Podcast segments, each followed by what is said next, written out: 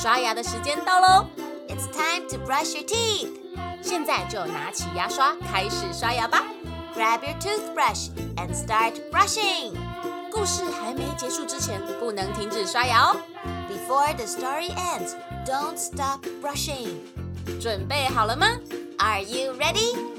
One, two, three, 还记得上次学过蜻蜓的英文是什么吗？没错，就是 dragonfly。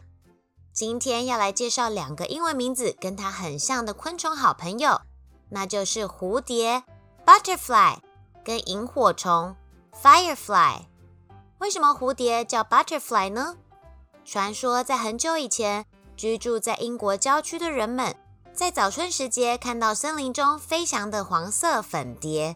当它们在阳光照射下，就好像飞舞般的奶油，于是蝴蝶就被取名为 butterfly。生物学研究表示，温带地区的蝴蝶大都较小，而且色彩单调；而亚热带及热带地区的蝴蝶都具有美丽鲜艳的颜色。英国的蝴蝶就属于单调的奶油色，也就是为什么蝴蝶被称为 butterfly。那萤火虫呢？这就非常简单啦，萤火虫就像一个火球一样，所以叫做 firefly，会飞的火球。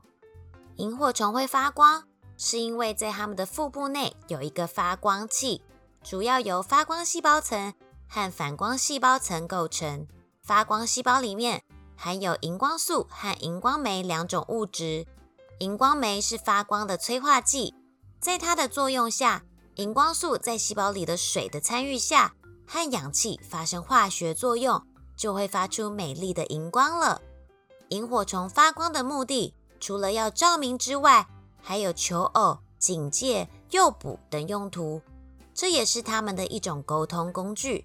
不同种类萤火虫的发光方式、发光频率跟颜色也会有所不同，它们借此来传达不同的信息哦。近年来，环境污染及山坡地的滥垦滥伐，造成萤火虫失去栖息的环境。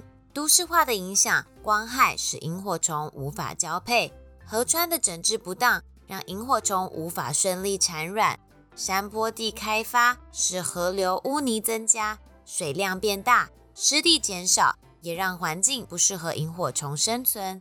如果想看到漂亮的萤火虫，大家就要一起爱地球。爱护环境，让萤火虫有个温暖舒适的家。故事说完了，牙齿也变干净了。Good job, you did it！记得订阅微笑月亮，就可以每天一起故事爱牙牙，爱牙牙，爱牙牙。